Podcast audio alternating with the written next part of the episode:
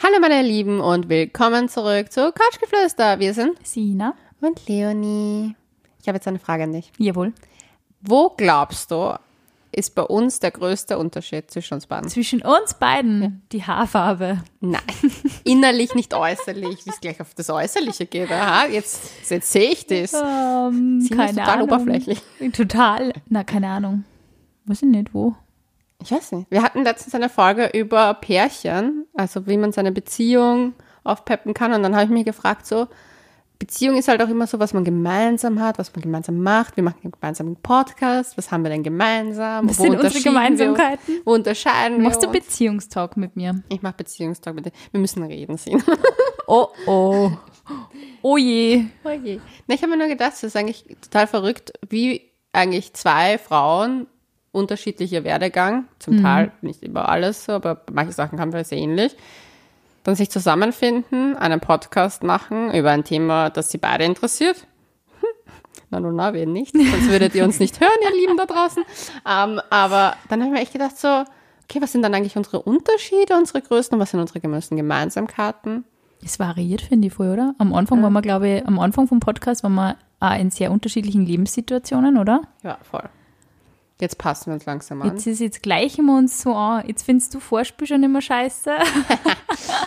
ich habe nicht mehr ganz so große Angst vor Krankheiten. Stimmt nicht. Nein, ich habe nur immer genauso viel Angst vor Krankheiten. Aber du hast jetzt auch schon langsam Angst vor Krankheiten. Oh Gott, eigentlich passe ich mir dich, dich Ja. an. Oh Gott, muss so aufpassen.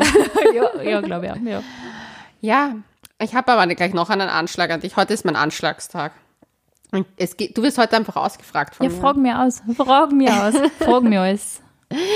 Ich dachte mir, wir beginnen mit einer höheren Frage, Ja. weil die eigentlich ein bisschen auch in das Richtung zu unserem Thema passt. Schieß los. Okay. Hallo ihr. Also, erstmal liebe ich euren Podcast. Er wird nie langweil, es wird nie langweilig, euch zuzuhören. Danke. Ja, finde ich auch. Ich höre mich auch so gern reden. Ähm, freue mich äh, immer sehr auf neue Folgen. Ihr wirkt einfach ultra sympathisch. Sind wir auch. Eingebildet, by the way, auch. ähm, ich habe über eine Frage mal nachgedacht, die ich finde, die finde ich ziemlich oft gestellt wird. Und zwar, auf was stehst du denn so? Wenn der Sex gerade losgeht mit einem neuen Partner. Wie kann man diese Frage charmant beantworten, ohne unsicher oder plump zu wirken? Klar muss man wissen, was man möchte, aber das zu formulieren oder richtig rüberzubringen, wenn man sich noch nicht so richtig gut kennt, finde ich gar nicht so einfach. Wie löst man diese Situation am besten? Wow, das ist eine echt schwierige Frage. Ich finde, es passt auch ein bisschen zum Thema äh, Schmerzen beim Sex, weil ich finde, auch das richtig zu kommunizieren, richtig schwierig manchmal. Jupp. Ähm, ich weiß nicht, wie sagt man, worauf man steht.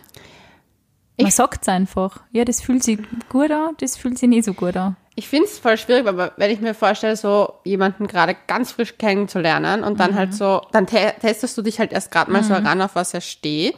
Oder sie, je nachdem. Und dann bist du so, ich weiß nicht, also dadurch, dass ich ein sehr forscher Mensch bin, nehme ich dann halt so die Hand meines Gegenüber und mache halt das, was ich gerne hätte, was die Person macht. Echt? So machst du das? das. Du machst jetzt das, nein. Ähm, aber ich weiß nicht, ich finde halt die richtigen Stupse in die richtige Richtung geben. Ich bin da gar nicht so kommunikativ am Anfang, sondern eher so mal Zeigen oder wie? ausprobieren. Mhm. Halt je nachdem, auf was man gerade so abfährt auch. So Das variiert ja immer, weil wenn dir ein Partner wirklich mitreißt mit, mit irgendeiner Sache, also wenn Ja. du zum Beispiel wirklich vielleicht gar nicht, keine Ahnung, auf Streicheleinheiten während dem Sex oder Küssen während dem Sex ist und mit, dem, mit der Person passt total gut, dann ist es ja wieder spannend. Ja. Aber ich glaube, wenn es wirklich so, also wenn es wirklich ma massiv daneben geht und die Person echt so 10 Zentimeter neben der Klitoris herummassiert, dann muss man, wie du sagst, die Hand nehmen. ja, Führend führend. Ähm, oder vorzeigend. oder vorzeigend. Ich weiß, ich finde es halt schwierig oft zu kommunizieren. Also ich bin auch jemand, ich kommuniziere, ich meine, wir sagen zwar immer Communication is key, aber ich bin hier auch nicht gerade. Es ist oft schwierig, gell? Die, äh, vor allem finde ich es schwierig, weil man gerade jemanden so frisch hat, den will man ja auch nicht verletzen. Man will ja nicht vom Kopf stoßen, absolut. Ja. Aber dann hilft es oft, in so einem ruhigeren Moment, abseits mal vom Bett, zu sagen, boah, ich mag voll gern, wenn du Mhm. Ja. das machst. Und dann halt erwähnen, so, boah, ich mag das voll gern, wenn du das machst.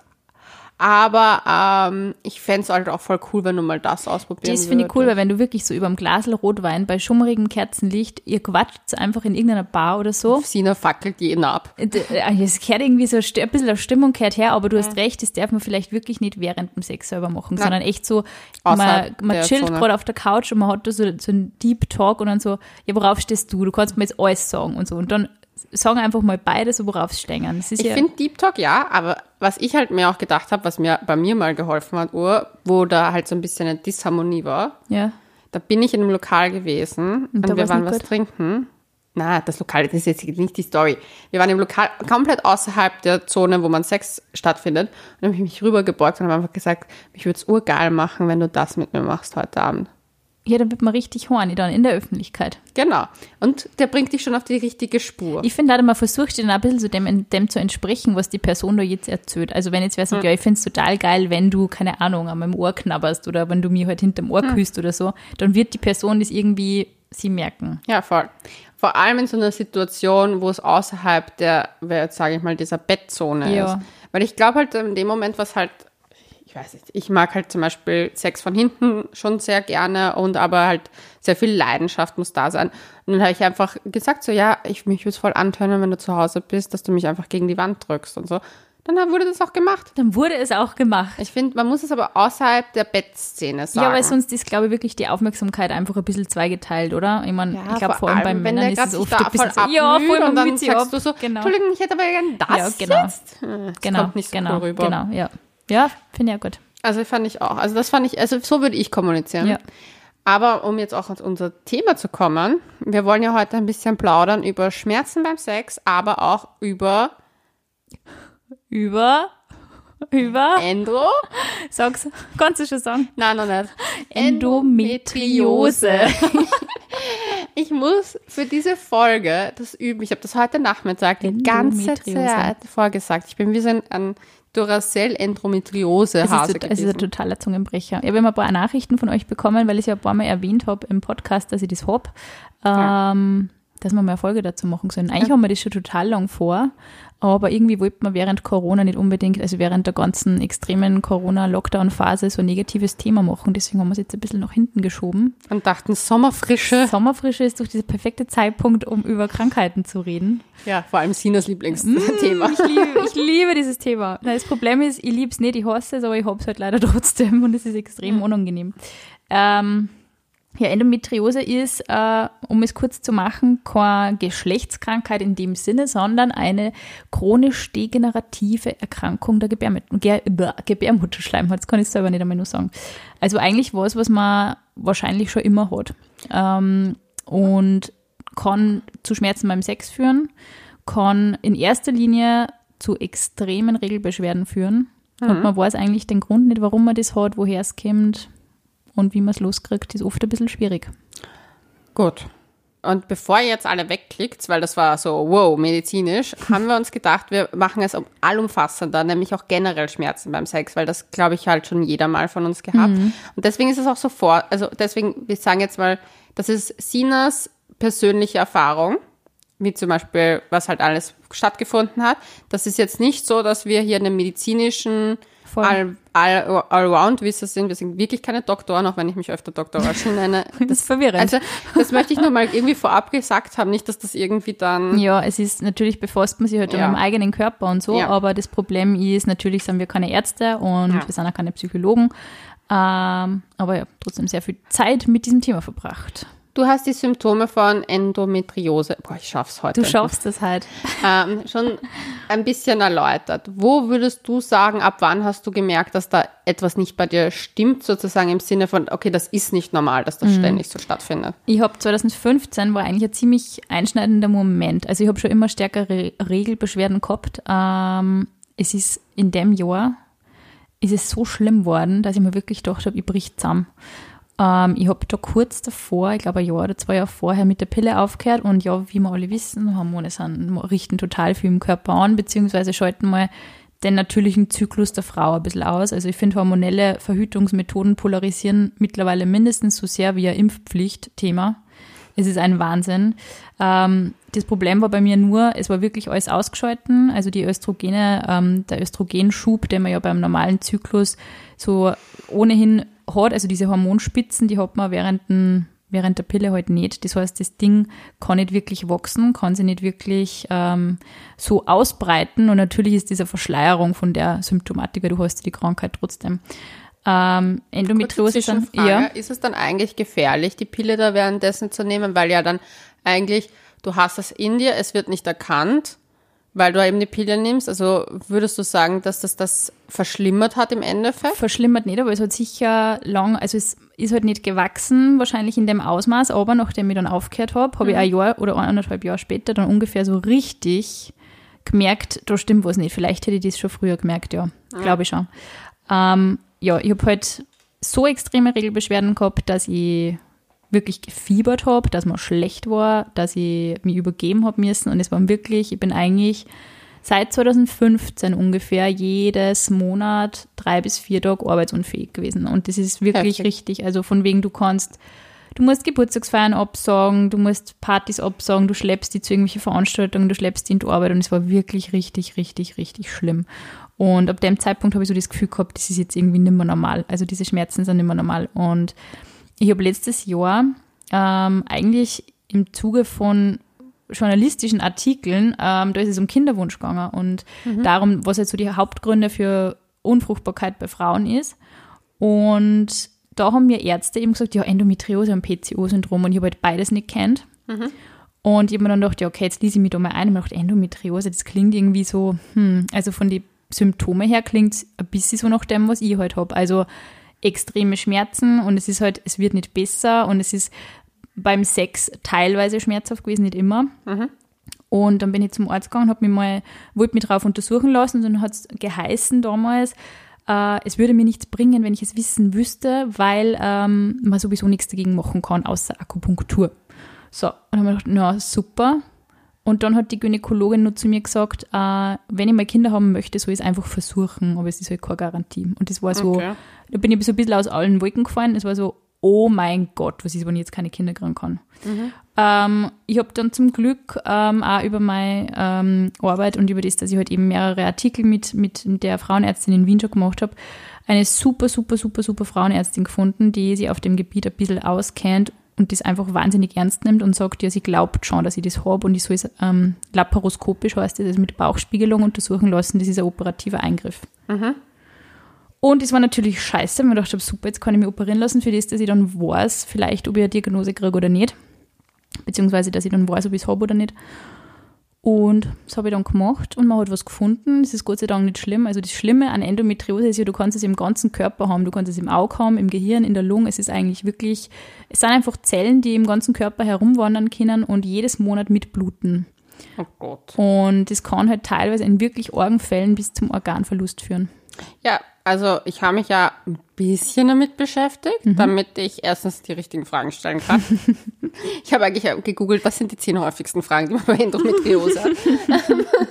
Nämlich, ob es tödlich enden kann. Und es kann tödlich enden. Ich wusste das zum Beispiel ja, gar nicht. Ja, in ganz argen Fällen ja, aber ich habe jetzt, also mir sind keine Fälle bekannt. Ja, aber sagen ich habe halt Ufel so ein bisschen nachgelesen. Wenn es wirklich, so. wirklich, also wie gesagt, und Organverlust ist halt immer scheiße und wenn es wirklich ja. so massiv betroffen ist, du hast halt innere Blutungen in Wahrheit. Ja.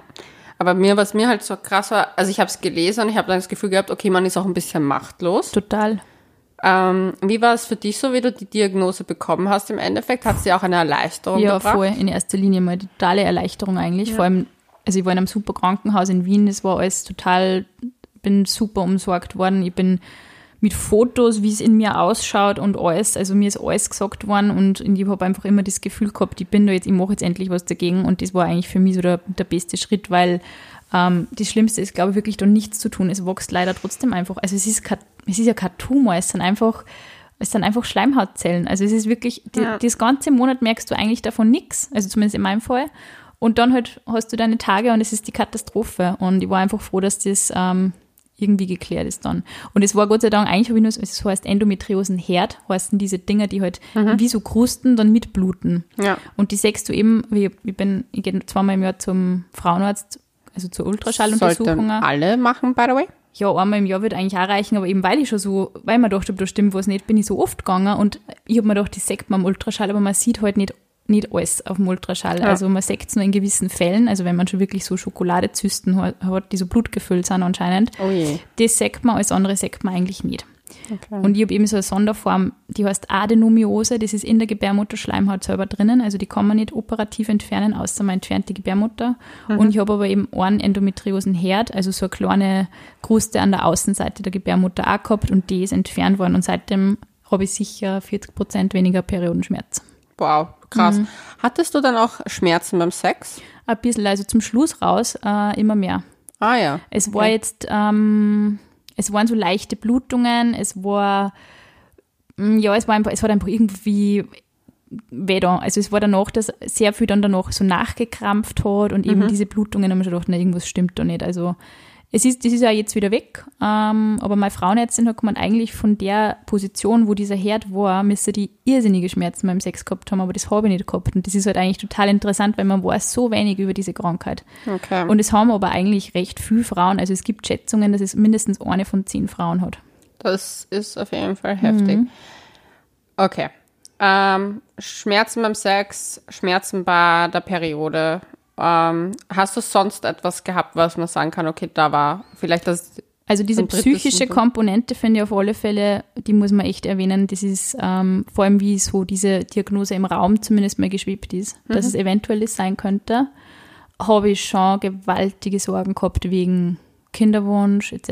Okay, hattest Also- du das Gefühl, dass, dass der, also dann, dass du auch wenn jetzt mit der Diagnose das Gefühl hattest, okay, du beeilst dich vielleicht mit dem Thema auch? Ja, habe ich mir schon, also am Anfang habe ich vollen Stress gekriegt dann. Und Mhm. das hat, da hat mir aber meine Frauenärztin auch ganz schnell wieder runtergeholt davon. Sie hat gesagt, natürlich, wenn jetzt wer wirklich eine sehr extreme Endometriose hat und die sehr ausgebreitet ist im ganzen Körper, vielleicht im ganzen Becken, die Eileiter, also das ist ja auch so ein Sinn von so einer Laparoskopie, dass man schaut, ob die Eileiter durchgängig sind, weil eben so viele Frauen noch keine Kinder kriegen können, weil die so verklebt sind. Das heißt, da wird dann eine Spülung gemacht, die extrem scheiße ist und deswegen bin ich auch froh, dass ich in, in Vollnarkose war. Also das ist schon eine ordentliche Operation eigentlich für einen selber, auch wenn es minimal invasiv, aber es ist halt trotzdem wirklich, du wirst an einem Geschlechtsorgan operiert. Ja.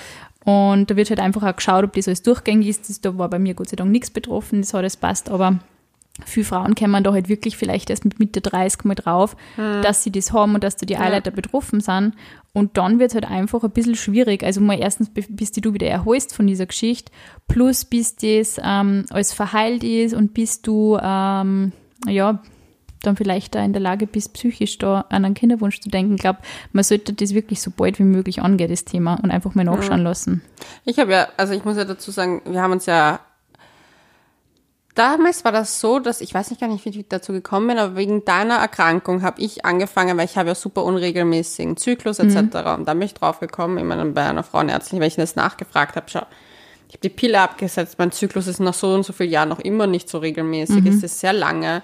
Ich habe sehr viel, also also ich, ich habe eine hormonelle Akne bekommen und da ich habe mich eigentlich wegen deiner Erkrankung sozusagen damit erst beschäftigt Ja. Und bei mir ist rausgekommen, dass es dieses Ja, PCO-Syndrom ja, hat. es haben auch voll viel und man glaubt, also ich hab, bin immer davon ausgegangen, vor allem in Wien, man probiert jetzt ein paar Frauenärzte aus und Ja. keine Ahnung.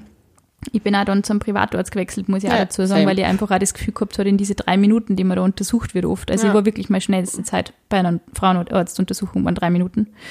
Ähm, und ich, habe einfach nicht das Gefühl gehabt, Auch, man dass sie kann nicht das alle so. Symptome ja, erkennen, genau. weil die sehen nicht das große Ganze Ja. oft, weil sie Ja. nicht die Zeit haben, sich. Zeit zu nehmen. Genau. Und das hatte ich eben bei mir auch. Und deswegen, ich war eigentlich so, ich war eigentlich sagen, glücklich darüber, dass ich durch dich da auf dieses Thema gestoßen Ja, aber bin. es ist, man, man, man findet es dann Aber- mal raus. Es ist so ein Schneeballsystem, oder? Man hat halt so einen Fall im engeren Freundeskreis oder im Bekanntenkreis oder man liest mal drüber und denkt sich, hm, vielleicht, hm. Aber mich hat's auch gestresst mit dem Kinderwunsch. Ja. Also das war so für mich mega Stress. Ja, man liest halt zuerst einmal, oh mein Gott, eventuell bleibt man kinderlos, aber es heißt halt wirklich nicht. Wirklich Ja, nicht. das ist es ja. Aber ich war dann auch so, boah, help und was kann helfen? Voll. Jetzt, also ich persönlich arbeite ja viel mit Kräutern und so. Ja. Weißt du etwas, was es bei dir sozusagen auch verbessert? Gibt es Also, so ein Mittelchen? Ich habe mir früher Sache? extrem viel Schmerzmittel reingehauen. Ähm, vor der Operation habe ich, es gibt so Blisterstreifen von einem Ibuprofenmittel. Ibuprofen ist nur der Schmerz, ähm, also das Mittel selber und nicht äh, die Marke des Schmerzmittels. Also Mhm. Ibuprofen wird es wahrscheinlich alle kennen.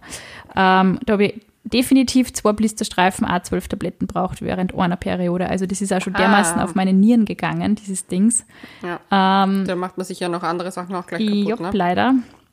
Ich habe dann versucht, und das haben auch einige ähm, Allgemeinmediziner, also ich versuche ich versuch bei diesem Thema so ein bisschen Allgemein- und Komplementärmedizin Mhm. zu vereinen, weil ich meine, dass Akupunktur gegen das hilft und chirurgisches Leiden, das einfach entfernt werden muss, lindern kann, das glaube ich schon, aber es macht es halt nicht, es, es geht nicht weg davon, Ja. genau. Und das ist halt mir damals so erzählt worden, was ich richtig verantwortungslos gefunden habe. Ich glaube schon, dass es irgendwie Schmerzen lindert und dass Schmerzen durch Entspannungsübungen etc. dass die gelindert werden können, aber es ist halt, geht halt nicht an die Ursache. Und ich habe jetzt eigentlich für mich so eine ganz gute ähm, so eine gute äh, Kombination aus verschiedenen Sachen. Ich nehme zum Beispiel Mönchspfeffertropfen. Ja.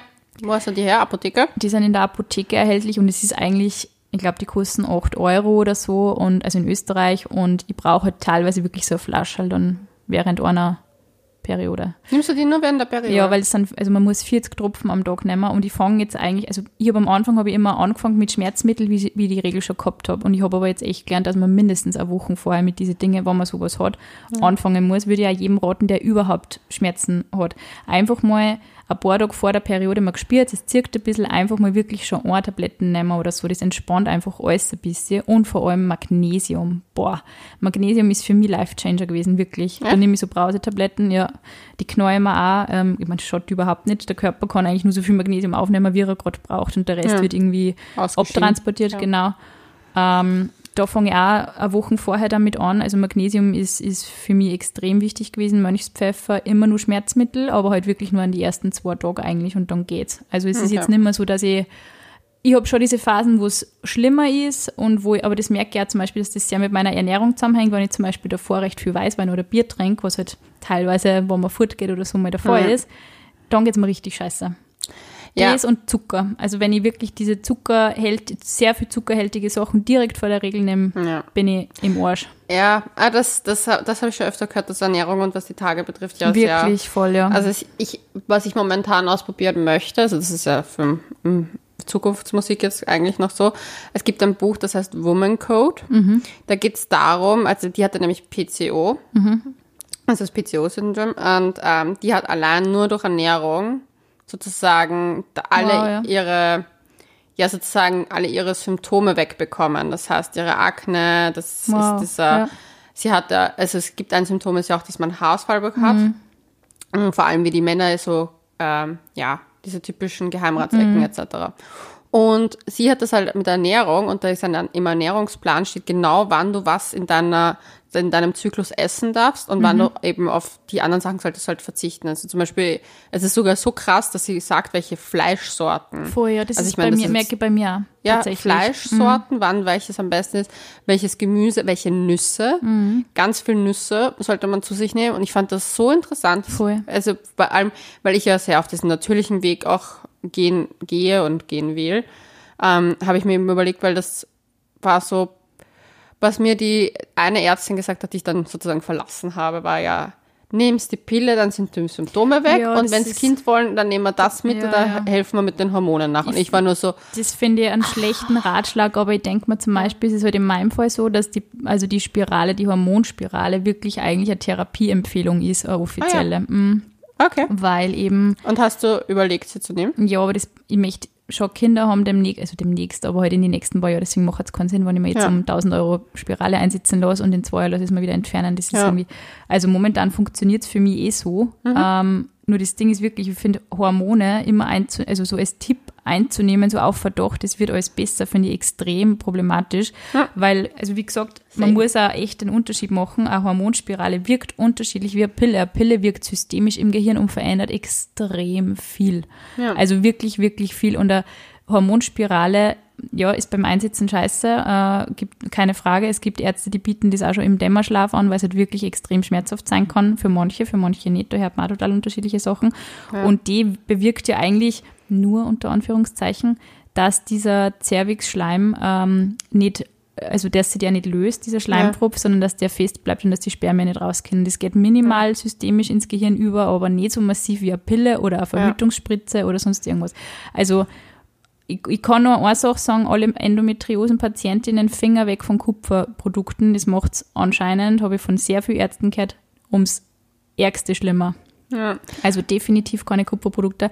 So grundsätzlich, ich finde, wenn man mit seinem, ich meine, wie ist es bei dir beim PCO-Syndrom, bist du ja nicht jetzt, bist voll arg betroffen oder ist es so, dass du sagst, du kommst jetzt damit klar oder musst du das jetzt schon behandeln? Auch? Also sie haben mir gesagt, wenn ich in den nächsten Jahren Kinder Ach so, will, muss ich es auch, okay. machen. Also meine jetzige Ärztin, die sehr gut ist, sie ist aber auch privat, hat mir eben gesagt, äh, sie würde mir raten, also sie hat gemeint, so wie weit ich bereit wäre zu gehen, ob ich jetzt schon Hormone nehmen Mhm. ja. möchte für Kind. Da habe ich gesagt, so eigentlich, um ehrlich zu sein, nein, ich befinde mich jetzt nicht in einer Lebenssituation, wo ich ein Kind haben kann. Voll, ja. Aber ähm, ich bereite meinen Körper Mhm. sozusagen vor mit Das Gefühl habe ich auch mit bei mir Kräuter selber. Ja. und also ich habe mich jetzt viel mit so Naturheilkunde beschäftigt und eben Frauenmanteltee, dann eben auch, wie du sagst, Dann sind auch Mönchspfeffer. super. Ja. Ja, es gibt so gewisse Sachen, die man halt als Frau generell nehmen kann, auch, auch wenn man super healthy ist, hilft das einem nur, auch Schmerzen zu Voll. regulieren oder halt generell die Ja. Tage zu regulieren. Ähm, was ich jetzt aber eben starten möchte, ist diesen Woman Code, weil die hatte anscheinend ihre Symptome komplett damit verändert. Und die hat auch so einen unregelmäßigen Zyklus gehabt, oder? extremst unregelmäßig, die hatte hart, harte Symptome, aber ich habe mich, wie gesagt, noch nicht so reingelesen. Deswegen, es ist jetzt nur mal, ich versuche es jetzt auch, aber ich weiß noch nicht, ob es wirkt oder ob es irgendwas bringt. Aber mir ist halt, weil du gesagt hast mit dem Alkohol und so weiter, bei mir ist halt zum Beispiel aufgefallen, und das hat einfach was damit zu tun, ich, wenn ich Bier trinke, kriege ich mehr Pickel und das liegt Ja. an der Hefe. Ja. Und das hat auch was mit dazu, damit zu tun, dass halt manche Sachen reagiert mein Körper voll, Voll, stark, ja. zum Beispiel bei Rotwein gar nicht. Bei Und- mir ist es auch weniger, bei Weißwein ist es ärgstens. Ja, auch vor allem, wenn Sulfite, Sulf, ja, Sulfite sind das, oder? Sulfate, Sulfite, Sulfate? weiß Ich weiß nicht. gar nicht mehr. Ich, Alles, alles, alles, alles, alles, schlecht. drinnen. alles drinnen. Nein, aber halt, wenn das was drin ist oder zum Beispiel, ich bin jetzt nicht jemand, die, wenn ich Schokolade esse, dass was kommt. Aber ich merke einfach, dass mein Zyklus besser funktioniert, wenn ich mich zyklisch ernähre. Also ein bisschen zyklisch ernährt habe ich mich schon. Also zum Beispiel, dass mein Eisprung und Eisprungzeit, weil den track ich ja, ich track ja meinen Zyklus, ähm, also ich kann, vertrage ich viel besser so Salate. Und zum Beispiel zu meiner Menstruationszeit esse ich halt eher Eintöpfe oder halt so was Schwereres, weil ich auch die Energie brauche. Ja. Und das habe ich schon angefangen, aber ich habe mich jetzt noch nie damit auseinandergesetzt, welche Gemüsesorten man eigentlich essen soll oder welche Nüsse man verwenden sollte oder welche, ich weiß nicht, ähm, was halt alles zur Ernährung dazugehört. Also ich meine, ich finde es voll spannend, dass es sogar so weit unterteilt, dass sie sagt, welches Fleisch man wann Vorher, ich isst. habe auch wieder zum Fleischessen angefangen tatsächlich. Ich habe zwei Jahre kein Fleisch gegessen und ich habe dann eigentlich wieder, weil es eben auch empfohlen wird, dass man eben zumindest weißes, also zumindest ist eigentlich eh das Gesündeste, halt weißes ähm, Geflügelfleisch isst eben. Ah, Ich fange das, ich is es selten, aber tatsächlich vor der Periode ist es schon und ich merke halt schon, ich weiß nicht, woran es liegt oder ob es überhaupt stimmt, keine Ahnung, aber ich habe halt, ich hab mich auch dann ziemlich daran gehalten, eben wie ich dann die Diagnose gehabt habe. Viel Brokkoli Ja. und einfach aufpassen mit allem, was irgendwie fertig ist oder was irgendwie, Ja. also auch zum Beispiel habe ich Schärfe total reduziert. Ja. Ich habe Ingwer total reduziert während dieser Zeit und ich habe das Gefühl, dass das einfach sehr Push ist. sehr, ja, also ich habe ja ähm, mit TCM-Kräuter ein bisschen herum experimentiert, das hat mir auch sehr geholfen. Ich habe das Gefühl gehabt, dass das, also am Anfang habe ich das Gefühl gehabt, es ist wie so ein extremer Blutstau und damit habe ich dann eigentlich, also mit den TCM-Kräuter habe ich das ein bisschen wieder ins, In den Flow in den gebracht. Flow gebracht tatsächlich, ja. Ja. Und da ist mir dann eben auch aufgefallen, dass ich eben äh, Brokkoli, ähm, äh, Geflügel und solche Sachen, die halt wirklich dezent zubereitet sind und nicht zu spicy, Ja. dass das alles schon an Schmerz auch etwas lindert. Also alles, was überhaupt verkrampfen ist, aber wie gesagt, Magnesium ist, glaube ich, einfach echt Das ist ein Life Changer. ja, voll.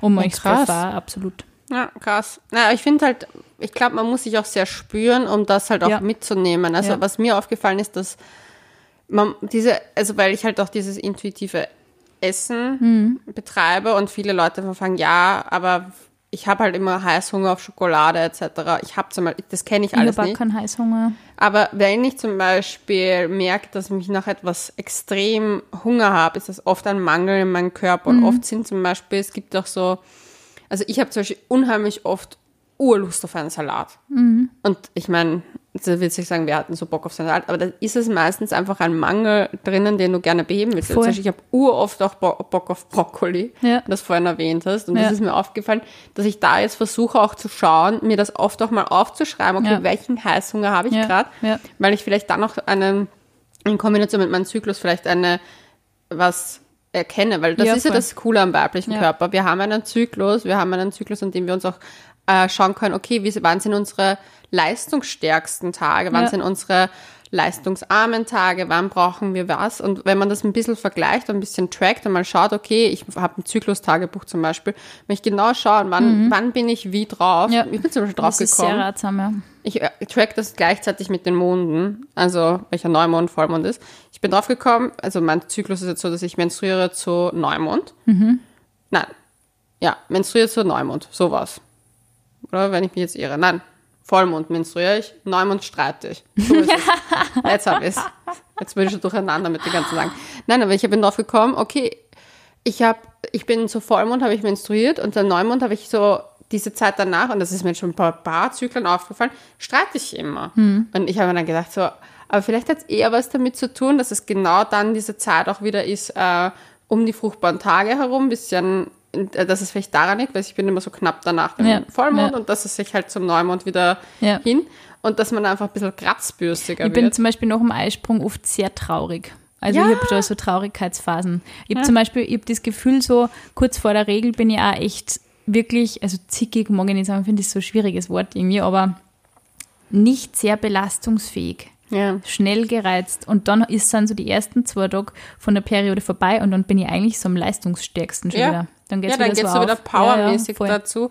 Und ich finde es aber ganz wichtig, dass man für sich erkennt, okay, was sind da Ja, die. Sachen, weil ich glaube auch, wenn man das mal trackt, dass man auch erkennt, okay, wo sind die, wo habe ich vielleicht meine Mankos und vielleicht ist das nicht normal, weil wenn du dir das alles so genau irgendwie auch aufschreibst und anschaust und vielleicht halt auf deine Art und Weise halt dokumentierst, kann ja sein, wie man möchte, mit einer App oder mit einem Buch oder Ja, was weiß ich, erkennt man vielleicht Muster, beziehungsweise erkennt man auch, ob, okay, ich habe dann und dann immer Schmerzen beim Sex. Ja. Vielleicht hat es einfach was damit zu tun, okay, mein Gebärmutterhals geht mehr nach unten, dann kann das kommen. Man, man sieht ganz viel, Mhm, Das glaubt man ich. eben auch, dass das, das immer alles so statisch im Körper Ja, drinnen ist ist. Also das, ich auch, Das bewegt sich. It's, Ja, es ist- it's living. wir haben ja auch schon mal drüber geredet, dass ja viele Frauen es sehr entspannend finden, während der Periode Sex zu haben. Und Mhm. ich habe eigentlich eben am Anfang gedacht, ja passt, das ist voll cool für mich.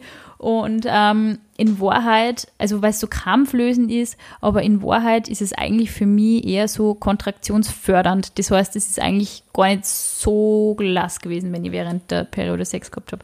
Also da muss man sich auch echt, man muss sich natürlich ein bisschen ausprobieren. Ja. Aber Aber auch, auch notieren mal. Genau, ich einfach mal wichtig, aufschreiben. Ich finde es auch wichtig, überhaupt mal den Fokus dahin zu richten. Und ja, wenn man halt wirklich was hat und sagt, ich bin einfach zu einer gewissen Zeit im Monat nicht leistungsfähig und ich kann einfach da nicht das bringen, was andere Leute von mir erwarten, muss man es auch wirklich sagen. Und das ist sau unangenehm, vor allem in der Arbeit und auch im Familienumkreis, muss ich sagen. Also zum Beispiel so Dinge wie, ja super, jetzt ist eine Hochzeit und du hängst nur da und schaust irgendwie total finster und frustriert drei, was ist los so auf die Art. Und man muss einfach selber wieder mal sagen, ja, sorry, ich habe meine Tag und ich bin einfach echt im Arsch gerade. Und es ist wirklich eine Qual, irgendwie jetzt unter Leid zu sein, wo man eigentlich nur im Bett liegen will und schlafen will. Also Ja. das muss man, man muss das, auch- man muss auch wirklich, wirklich ehrlich sein. Und ich habe das eigentlich so am Anfang von meiner Beziehung, war es mir extrem unangenehm, über das Thema zu reden, aber ich habe halt irgendwie da schon gemerkt, ich muss eigentlich jetzt schon langsam drüber reden, weil ich, ähm, weil ich da wirklich drunter leid. Und weil ich da auch merke, dass, wenn mein Partner nicht weiß, was los ist, dass da auch meine Beziehung drunter leidet, wenn ich einfach so, was bei mir ist halt wirklich so, ich wache halt auf und ich habe Schmerzen gehabt und ähm, habe eh immer nur Schmerzen, aber es war wirklich so, dass ich einfach in der Nacht zum Rennen angefangen habe und das ist mir sau unangenehm, weil ich nicht unbedingt die Person bin, die oft redet. Aber das war einfach wirklich so, kann mehr und bin in der Küche irgendwie herumgelegen und war, es war einfach wirklich, wirklich massiv und natürlich sägt man so ein bisschen in die Augen von wem dann, äh, das ist einfach ein Schmerz, den kann ein Mann nicht nachvollziehen, weil er das nicht kennt oder überhaupt noch nie nachvollziehen hat Riechen die Nase. Ja, ja, ja, ja, ich hatte eh gerade eine Nasenopie gehabt. Nein, Gott sei Dank war mein Freund da eigentlich von Anfang an sehr, hat sehr zugehört bei dem Thema. Also ich war Ja. da, auf, aber natürlich habe ich schon gemerkt, so am Anfang, ja, das, also, weil das eben auch, weil Menstruationsschmerz immer so ein bisschen ins Lächerliche gezogen wird, finde ich. Das ist Ich so, hast deinen Tag, bist Ja, schlecht genau, drauf. das wollte ich gerade sagen. Es ist voll schwierig als Frau oft zu sagen, hey, ich habe meine Tage, ich fühle mich nicht wohl, weil dann heißt es mal, das erklärt, warum du Genau. so zickig bist oder Das so. erklärt einiges, ja genau. Ja, das also wenn so du dann schwierig. wirklich, ich, ich, also wenn ich erlebe solche Situationen, also ich mit meinem Freund jetzt äh, nicht, aber ich erlebe solche Situationen, ähm, habe ich in meiner Familie durchaus erlebt. Ähm, vor allem auch von, von Seiten von meinem Papa, der das am Anfang natürlich nicht nachvollziehen hat können. Du redest ja mit deinem Papa da nicht so viel darüber, was da los ist. Gell? Das Ding ist halt, ähm, meine Schwester hat auch, hat auch so Beschwerden. Also man weiß halt nicht, was es ist bei ihr, weil sie auch noch sehr jung ist und deswegen äh, kann man da jetzt auch noch nicht nachschauen. Aber ähm, wie das dann bei mir mit der Operation war, hat meine Familie das schon mehr ernst genommen. Also die Ja. haben dann schon gemerkt, okay, das ist jetzt nicht irgendwie so, so auf die Art, "Ma, schau nicht da wie so finster und schau nicht da wie so grantig, Ja. sondern das ist wirklich, okay, puh, das ist tatsächlich eine Krankheit. Und man nimmt, also ab dem Zeitpunkt, wo ich es halt dann selber ernst genommen habe, dass das Ja. wirklich das ist und dass das nicht einfach nur bisschen Bauchweh ist, sondern dass es definitiv mehr ist wie bisschen Bauchweh, Ja. ähm, hat es halt dann auch mein Umfeld anders aufgenommen. Und in meiner Arbeit haben es dann auch die Leute sehr gut aufgenommen. Also am Anfang, ich, ich habe Situationen gehabt, da bin ich in meiner Arbeit auf einer Sitzbank gelegen und die Leute sind vorbeigegangen und die alle haben sich gedacht, was ist denn da los? Äh, und ich habe das dann halt auch so kommuniziert. Ich wollte das am Anfang auch gar nicht öffentlich machen, ehrlich gesagt. Also wie ich die Diagnose gekriegt habe letztes Jahr, habe ich mich von Social Media ziemlich zurückgezogen, muss ich sagen. Weil ich echt nicht sicher war, in welche Richtung geht das. Sollte irgendwie sowas wie eine partielle Unfruchtbarkeit oder Schwierigkeiten beim Kinderkriegen haben oder so, möchte ich, dass das die Leute wissen. Und deswegen habe ich da echt lang gewartet bis zu dem Zeitpunkt, wo ich halt dann auch die, die Diagnose gehabt habe. Es ist jetzt zumindest mal gelindert und es ist alles okay bei mir und es passt alles irgendwie. Ähm, aber ich habe hab wirklich gezweifelt, weil es mir echt unangenehm war. Also alles, was mit dem Thema Hand in Hand geht, ist ja dann so schwierig. Eben Unfruchtbarkeit. Das ist ein Thema, finde ich, über das reden total wenig Leute. Es gibt so viele Frauen, die davon betroffen sind. Es gibt ja so viele Männer, die von Unfruchtbarkeit betroffen sind, aber man redet halt nicht drüber. Und es wird halt immer so, ja, warum habt ihr denn ja keine Kinder und so. Und eigentlich bin ich wirklich durch das ganze Thema so sensibel geworden mit diesen Fragen. Ich Ja. frage das überhaupt nicht mehr, warum ist denn bei euch nichts geworden? Es sind, für manche Leute sind diese Dinge extrem ähm, brechend. Also ich glaube, da muss man einfach wirklich ein bisschen schauen, dass man da nicht in ein sehr ungewolltes Fettnäpfchen tritt und da irgendwie Wunden aufreißt mit der, also mit ähm, einer Du, ich muss dir Problematik. ganz ehrlich sagen, ich finde die Frage so unangebracht. Also ich Total. meine, ich habe eine Freundin, die plant, die weiß schon genau, dann macht sie das, dann macht, kriegt sie das Kind etc. und sie will nur ein Kind und dann will sie ein zweites Kind adoptieren und die ist halt voll fokussiert und weiß das und macht das halt zum ihren Thema und dann rede ich halt mit ihr drüber, Mhm. aber mir würde nie bei Gott einfallen, bei meinen Freunden zu sagen, na, wie schaut's denn jetzt aus? Ja. Weil ich mir denke, so, erstens ist es deren Sache, zweitens interessiert es mich, um ehrlich zu sein, auch nicht. Mhm. Mich interessiert nicht der Kinderwunsch von anderen Menschen. Ja, und das ist irgendwie, also ich glaube, das ist so wirklich oft ein bisschen so, es ist halt so normal, dass halt Paare irgendwann einmal Kinder kriegen und tralala und Haus bauen und bla bla bla.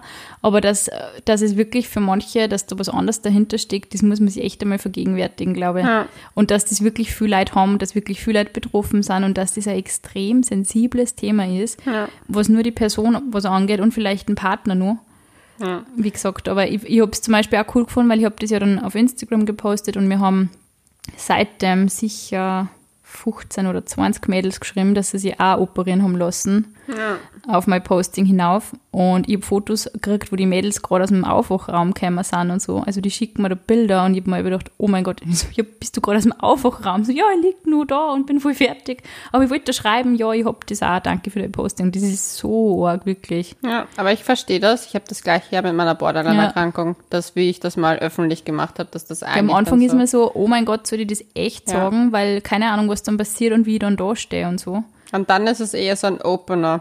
Vorher und dann kämen halt mehrere Leute drauf, einfach auch, dass man das vielleicht wirklich mal, oder ich finde einfach, die, die Awareness von solchen Sachen ist einfach nicht so da. Man kennt halt, man weiß halt, ja, es gibt Unfruchtbarkeit, man weiß, es gibt psychische Erkrankungen und keine Ahnung, ich meine, das, die Dinge sind, die zwei Sachen sind auch nicht so unverwandt, muss man auch sagen. Ähm, aber dass man sich dann wirklich mit den einzelnen Erkrankungen selber auseinandersetzt, eben welche Abstufungen es da gibt. Also ich bin schon sehr froh, also ich, ich finde schon, dass es ein extremer Leidensweg war bis jetzt. Es ähm, erfordert einfach auch weiterhin sehr viel Sensibilität und Aufmerksamkeit bei mir selber. Ich bin einfach, meine, insofern froh, dass ich halt weiß, dass ich, dass es wirklich, ähm, dass es operabel war, zumindest ein Teil davon, und dass es anscheinend kindertechnisch bei mir ganz gut ausschauen wird, also dass das, dass das nicht beeinträchtigt sein wird. Ähm, aber wer weiß, wie es ist, wenn ich vielleicht wirklich nur fünf Jahre gewartet oder sechs Jahre gewartet. Keine Ahnung. Voll, weil ich glaube auch die Hürde, ich meine, es klingt jetzt blöd, aber wegen ein, unter Anführungsstrichen, ein bisschen Schmerzen beim Sex geht man ja halt nicht unbedingt jetzt zum Arzt und sagt, Voll. hey, da stimmt was nicht. Ja. Aber ich finde halt zum Beispiel, weil wir halt auch gemeint haben, Schmerzen beim Sex, es ist halt, es gibt eine, es gibt so viele Faktoren, warum man Schmerzen beim Sex hat. Es kann sein, dass man eine, eben eine Krankheit hat. Es kann aber Voll. auch einfach sein, dass man zum Beispiel zu wenig feucht wird. Das hat aber Ja. nichts damit zu tun, ob man den Partner nicht geil genug findet, Ja. sondern es ist einfach eine körperliche Ja. Sache, dass nicht jede, in jeder Phase deines Zyklus produzierst du auch genug Voll. sozusagen Voll. Feuchtigkeit. Ja, also Um ich finde, find, man muss einfach auch echt wirklich schauen, worauf der Körper reagiert. Und Ja. da muss man auch bei so Sachen schauen, wie zum Beispiel, welche Kond Kondome vertrage. Also Ja, ja, voll. es gibt Kondome mit extrem viel Duftstoffen und extrem viel Zeugs und, und, Mhm. und Klumpert drauf. Und vielleicht ist das auch nicht für jede Scheidenflora so ideal, sage ich jetzt einmal ganz Ja. ehrlich. Ja, es, es kommt auf alles immer drauf an, was man. Voll. Die, das Spektrum ist riesig, aber es ist halt mal wichtig, auch den Fokus darauf zu richten, okay, wann passiert denn das Ja. immer? Ja. Weil zum Beispiel, ich merke schon, dass zum Beispiel in manchen Zyklenphasen, dass ich einfach so, ich würde sagen, mein Körper so, nope, kein Sex. Ja. Pu- Ja, also, ja. das also ist echt so, von dieser ganzen, ich habe das auch so das Gefühl, dass manches mal einfach diese, die, diese Gebärmuttergeschichte irgendwie so ein bisschen weiter unten liegt und dann tut es mir auch teilweise weh, aber das, man kann es, finde ich, kann man auch vorher oft nicht so wissen, aber man muss halt dann einfach halt echt Stellungen wählen, die halt einfach dann nicht so brutal sind, wenn man halt Sex haben will. Oder einfach auch klar kommunizieren, hey, es Ja, funktioniert gerade halt einfach nicht, nicht. ja. Und, oder wenn es zum Beispiel, sei es wegen Feuchtigkeit ist, dass man sagt, okay, man greift selbstbewusst zum Gleitgel und macht daraus vielleicht vor eine kleine Massage und dann Voll. kann man spielen, wenn man halt weiß, was sein Problem auch ist. Mhm. Ich finde halt auch oft so Sex, äh, Sex beim Sex, äh, Schmerz beim Sex ist so ein großes Thema auch und es gibt so viele Mhm. Glaub, Faktoren. Da, da, da, das ignoriert man oft einmal, ja. Ja. Und oft sagt man, ah, für sozusagen die paar Minuten halte ich es jetzt noch aus, aber Im das kann Nachhinein richtig, bereut man es. ja, also es bringt ja einem nichts Mhm. und das merkt ja der Partner ja auch. Also ich finde es auch wichtig, halt die Kommunikation da anzusprechen. Voll, ja. Und es gibt schauen. ja neben diesen Dingen nur so viele Kleinigkeiten, die man haben kann. Von irgendwelchen äh, Ungleichgewichten beim Milchsäurehaushalt, wo irgendwas wund wird oder Ja. keine Ahnung, oder irgendwelche Infektionen, die nicht unbedingt damit zum da haben, dass man, dass man, keine Ahnung, 15 Sexualpartner gehabt hat in, im letzten Monat, sondern einfach auch, dass man das Immunsystem einfach auch nicht so fit ist. Das sind einfach auch Ja. so, und es gibt so viele unterschiedliche Sachen und man muss einfach da wirklich ein bisschen aufpassen, ja. Ja, vor, vor, vor allem Pilzerkrankungen können Mhm. zur Trockenheit führen. Und die kriegt man einfach auch relativ schnell. Ja. Also vor allem jetzt, ich will nichts sagen, aber im Sommer mit Bikinihöschen, Ja, nasses ja. Höschen nicht wechseln. Also da gibt's genug Sachen, die passieren können, die das Ungleichgewicht auslösen, weshalb es vielleicht so Sachen wie Trockenheit führen kann, was wiederum zu Schmerzen beim Sex führen kann. Was jetzt nicht unbedingt heißt, dass man gleich Endometri Endometriose hat. Oh Gott, ich liebe jetzt die Folge, weil ich es nicht mehr zusammenbekommen, glaube ich. Nein, aber aber es ist, es auf jeden ist, Fall mega informativ. Ja, man versucht halt auch, dass man sich da ein bisschen einliest und, und Ja. wirklich Hast du viel gelesen? Ich habe total viel gelesen. Ich Hast du eine. Buchempfehlung? Na, Buch, Bücher habe ich eigentlich nicht gelesen. Sie Ich schreibt habe vielleicht ein Buch. ich hab relativ viel Forschungsgeschichten irgendwie Ja. gelesen. Also auch von, weil man eben von meiner Frauenärztin im Rahmen von Artikeln, die ich eben geschrieben habe, eben auch Forschungsergebnisse ähm, geschickt worden sind von Unis und so. Das ist ein bisschen mühsam zum Lesen, aber es ist halt trotzdem Kannst ganz interessant. rausholen. Ich habe auch ein paar Artikel geschrieben, die kann ich ja gern weiterleiten, wenn wer möchte. Ja, voll. Ich glaube, das wäre gut. Bisschen was da nochmal in die Richtung Aber geht auf alle Fälle zum Arzt und lasst euch nicht abwimmeln. Das muss ich auch noch betonen. Es gibt so viele Ja. Frauenärzte, die erstens einmal mit Endometriose keine Erfahrung haben. Man kann es so schlecht sehen und man kann sich gescheit diagnostizieren, aber das heißt nicht, dass man es nicht hat. Das ist das Problem. Es ist nicht das Ende der Welt, wenn euch ein Frauenarzt mal zugeben müsste, dass er was nicht weiß, aber bitte lasst euch zumindest einen Spezialisten empfehlen oder schreibt es mir, weil ich habe eher ein paar Kontakte. Ja, Das ist nämlich auch was, manchmal sagt der Frauenarzt einfach so, ja, nimm halt das und das. Und das ist Ja. eben der falsche Weg. Aber das muss ich dazu sagen, das ist meiner Borderline-Sache sehr ähnlich. Ja. Viele haben gemeint, so, boah, wenn du die Symptome beschreibst, ist genau, was ich habe. Aber mein Therapeut hat noch nie, ist noch nie drauf gekommen, dass ich das haben könnte. Ja. Hat das noch nie gesagt. Und ich habe gesagt, so, ja, dann sprich's mal an. Und dann kommt oft die Situation so, ah ja, das könnte sein. Weil halt oft Man Sachen muss nicht, immer mit Symptom, vor allem mit, Ja. mit Diagnosevorschlägen oft kommen. Und das ist Ja. halt, ja, kein Arzt ist perfekt. Und Ärzte sind auch Ärztinnen, Ärzte sind auch nur, nur Menschen, genau. Aber man muss Und einfach, die sehen ja auch viele Patienten am Tag. Die können Ja. nicht immer zu 100 Prozent, funktioniert es auch nicht zu 100 Prozent. aber dann vielleicht Tag. einfach wirklich schauen, dass Ja. man eine zweite Meinung einholt und Voll. keine Ahnung, vielleicht einfach Influencerinnen eben äh, oder Influencern eben schreibt, ob die vielleicht Kontakte haben. Es ist schon wichtig, dass man da wirklich an die richtigen Personen weitergeleitet wird, finde ich. Voll. Ja, dann würde ich sagen, danke Sina fürs Fragen beantworten Danke, zum Leonie, Thema für die großartigen Fragen. Endometriose. Endometriose, genau. Ich übe noch ein bisschen. das kannst du sehr schon gut. Irgendwann wird das mein Wir müssen nicht Zungenbrecher dauernd drüber reden. Ich habe im letzten halben Jahr so viel drüber geredet. So. Ging es irgendwann mal am Arsch? Eigentlich, ja, ich weiß nicht, so im letzten, ja, im letzten halben Jahr ist mir dann schon. Weil ich bin auch, ich meine, das muss ich auch noch kurz sagen, nach der Operation ist mir ziemlich im Arsch, weil wir gerade im Arsch sagen. Ähm, mein Operateur, der super, super Chirurg ist, hat damals gesagt, so, ja, nach ein paar Tagen können sie wieder laufen gehen. Also ich war nach zwei Wochen, habe ich noch immer nicht gescheit gehen können. also man muss sie echt Zeit geben. Und wenn Aber der Körper nicht sofort voll, voll, aber man glaubt dann, hey, es ist so, so ein Mini-OP oder es ist so der kleine Eingriff, es ist wurscht und es ist nicht so. Man muss sich einfach echt Zeit geben und vor allem, ich habe es gehasst. Ich bin noch nie in meinem Leben operiert worden und es ist echt komisch, wenn auf einmal so Nähte aus deinem Bauch ausschauen. Du hast drei Ah. so Einstichs, also ich habe drei so Einstichslöcher gehabt. Ähm, man muss diese Stellen auch massieren noch zwei Wochen, noch zwei, drei Wochen. Einfach, dass diese Verklebungen weggängen. Es ist ein Wahnsinn, wirklich. Ja, ja. Also dieser, dass da, dass da irgendwelche Geräte in einem drinnen waren bei der Gebärmutter, man, man spürt man merkt und man muss, man muss das einfach irgendwie akzeptieren. Es ist ein wahnsinniger Eingriff in die eigene Integrität, finde ich. ja. Und das ist einfach was, was man, ja. Aber wie gesagt, die erste Heilungsphase ist eh super verlaufen, aber es ist so im, im Frühjahr, wenn man dann schon dacht, pah, na, jetzt mag ich nicht mehr drüber reden. Ja, verstehe. Aber wie gesagt, das erreichen mir halt echt immer nur wahnsinnig viele Nachrichten von den Mädels und ich finde es ich find's voll arg, wenn man sich das mal vergegenwärtigt. Also, dass man jetzt nicht zum Beispiel ein Produkt bewirbt und sagt, hey, kauft das und dann kaufen sie es leid, sondern dass sie Leute wirklich operieren lassen, weil es durch deine Geschichte irgendwie oder das in der Therapie gängen, weil es Ja. durch deine Geschichte ähm, sie irgendwie sich selber dann auch angenommen haben. Voll, absolut. Na gut. Na gut. Es war heute eine etwas deepere Folge. Tiefe Folge, ja. Nächstes Mal wird es noch deeper. wir, wir stöbern in meiner Psyche rum. Ich glaube, dann kommen Uh. Abgründe. auf. Bin ich Der gespannt. Marianengraben ist nichts dagegen. Nein.